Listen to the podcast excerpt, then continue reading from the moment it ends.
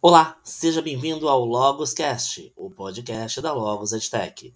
Nessa temporada traremos a professora de preparatórios Márcia Pelim, que vai falar no Profcast com diversas dicas sobre pronúncia, língua inglesa e muito mais. Não fique por fora, hein?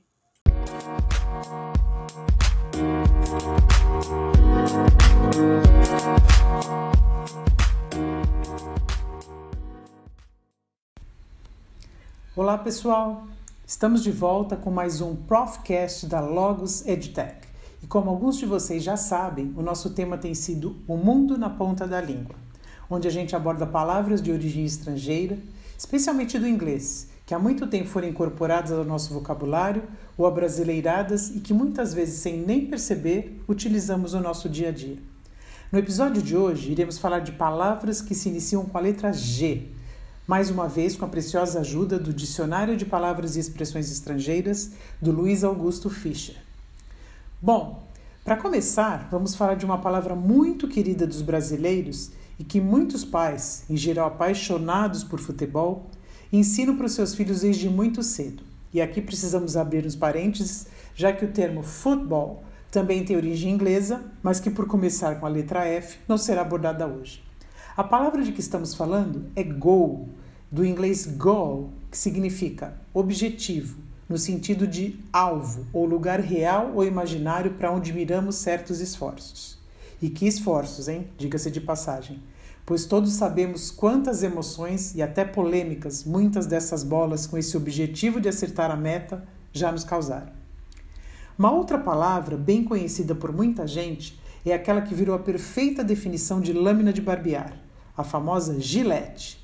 E a culpa toda é de um indivíduo chamado King Camp Gillette, com dois T's aqui, e que lá pelos idos dos anos 1895 inventou o utensílio, ou gadget, como alguns podem preferir chamar.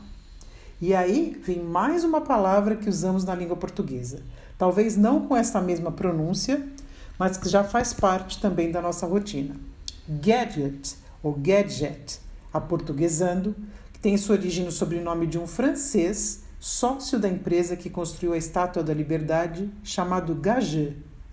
Consta que após a construção, ele decidiu fazer algumas miniaturas para serem vendidas na inauguração.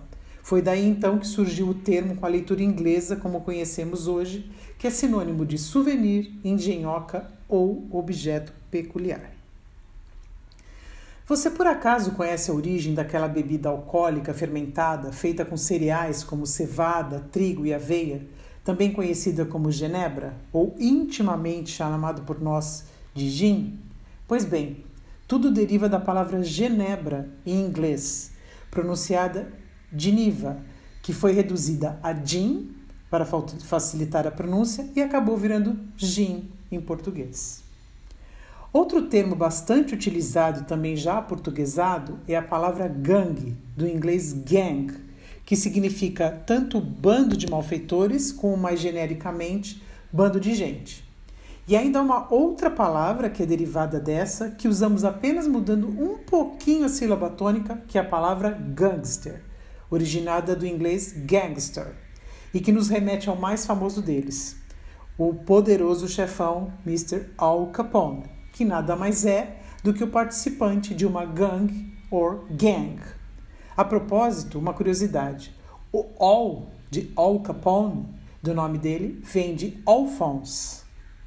Uma outra palavra bem interessante e muito encontrada no mundo da música pop é o termo groove. O significado original seria uma ranhura, um canal estreito e comprido que serve para encaixe de alguma peça ou também o próprio encaixe.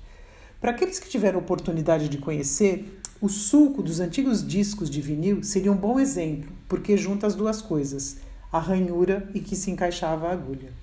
No universo pop, a palavra groove significa uma coisa, uma experiência, um evento agradável, adequado ao caso com um bom astral, legal ou até mesmo cool, se você preferir usar uma outra palavra de origem inglesa. E a última palavra de hoje seria grunge, mais conhecida por aqui como grunge, que, ao que parece, nasceu de uma forma de escrever uma pronúncia meio desleixada da palavra garage, garagem.